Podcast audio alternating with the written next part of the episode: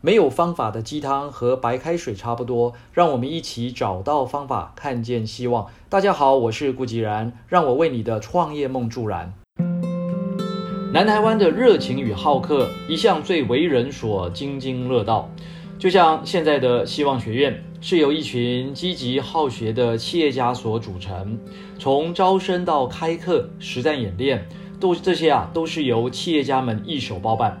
近期的希望群英会企业参访团也将上路，反映出的正是这种精神。记得此前某个周五的晚间，曾应邀在台湾中小企业总会进行了一场八百人的世界级领导者的核心 DNA 演讲活动。隔日清晨一早四点多，随即驱车前往彰化汽协，展开两天企业家一代与二代的总裁特训课程。周六当晚，并接受彰化汽协历届会长及干部企业家二代的热情晚宴。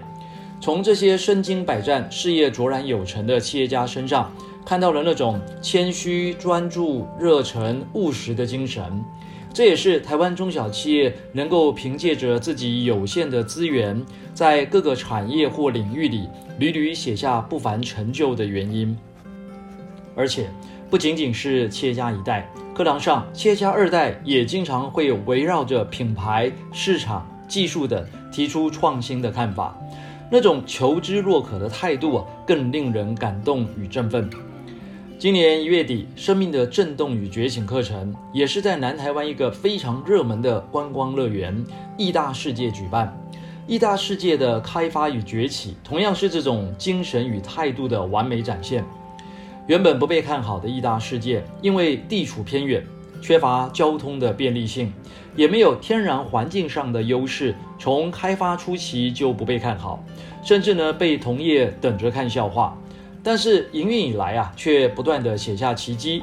开幕后连续多年蝉联入园人次、营收和满意度的三冠王，门票收入更是比第二名的剑湖山世界多出了五成以上。当初整个义大世界的主题乐园、饭店、Outlet 都已经接近完工的时候，掌管乐园和购物中心的这个义大开发董事长杨继华，却突然要求把原先计划设在主题乐园内的摩天轮搬迁到六百二十七公尺外的购物中心顶楼。此话一出，立即引起了其他部门主管的质疑和围剿，像是说这个梦啊，在饭店的对面，摩天轮呢架在那个地方，是要让客房里的这些人全部被看光光吗？饭店房间晚上面对着这个摩天轮的光又吵又亮，谁睡得着呢？摩天轮是要卖票的，也是乐园一票到底的设施之一，更会是热门的游具，没有理由不放在主题乐园里啊！而且距离那么远，会双输的。这个啊，就是因为没有待过乐园，没开过百货的门外汉，这根本就是来乱的。这些啊讲法非常的多。那杨继华呢，是义大集团董事长林一手最仰赖的大将之一啊。只见他不慌不忙的回答：“全台湾有这么多的饭店，人家何必要到我们这个化外之地来住呢？除非我们有够特别。未来义大皇家酒店将会是全亚洲唯一一个面对绚丽摩天轮的饭店。”至于这个注重隐私的、怕光的，可以拉上窗帘；怕吵的有隔音窗。缺点是有办法解决的，但是卖点却是无可取代的。结果事后证明啊，这个摩天轮自营运以来，从没有接过任何一位游客或是住客的投诉，反而是因为从房间可以直接看到摩天轮这种特殊景观。面对摩天轮的一百二十七个房间，永远是最贵、最快被预定完的。此外，每年高达一百五十万的搭乘人次啊，有效地引导了非常可观的观光及游园人潮到购物中心去消费，成为饭店、摩天轮、购物中心三赢的结果。在希望学院的课堂上，我们提出三项赢的策略。其中第一项的竞争优势啊，就是我有你没有。义大摩天轮与其他的这游乐园里面的摩天轮本身会有什么不同吗？其实都是一样的。